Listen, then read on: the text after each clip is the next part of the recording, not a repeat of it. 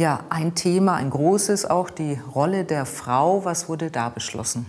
Einer für mich der wichtigsten und auch interessantesten Texte des Forums, denn hier wurde versucht oder wird versucht, in verschiedenen Angängen, sei es biblisch, sei es historisch, sei es dogmatisch, sei es ökumenisch und weltkirchlich, noch einmal die Frage der Frau zu erörtern und dann äh, die Frage zu erörtern, ob Frauen zum Amt zugelassen werden können, ja oder nein. Natürlich kommt dieses Papier zu einem positiven Ergebnis. Es ist auch in der Synodalversammlung angenommen worden. Was erwarten Sie vom Vatikan, was diese Beschlüsse angeht, wie der Vatikan damit umgeht? Gut, vom Vatikan haben wir mehrfach Verlautbarungen gehört, die äh, kritisch Stellungnahme äh, bezogen haben zu dem deutschen Weg. Nichtsdestoweniger hat der Papst jetzt einen weltweiten Weg synodaler Beratungen eröffnet.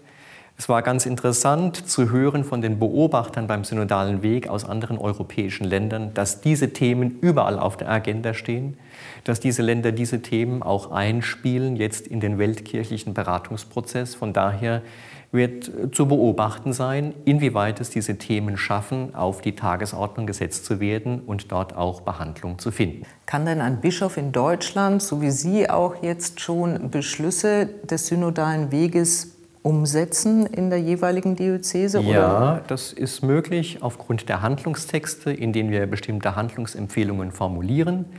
Wir haben als Bischofskonferenz uns eigentlich zum Ziel gesetzt, alle Bistümer im Gleichschritt äh, diese entsprechenden Maßnahmen auf den Weg zu bringen. Ob das gelingen wird, bin ich etwas skeptisch. Die einen laufen schneller, die anderen laufen langsamer. Es gab auch Bischöfe, die äh, entsprechende Texte abgelehnt haben, damit natürlich auch signalisiert haben, dass sie eigentlich nicht bereit sind, die Maßnahmen umzusetzen.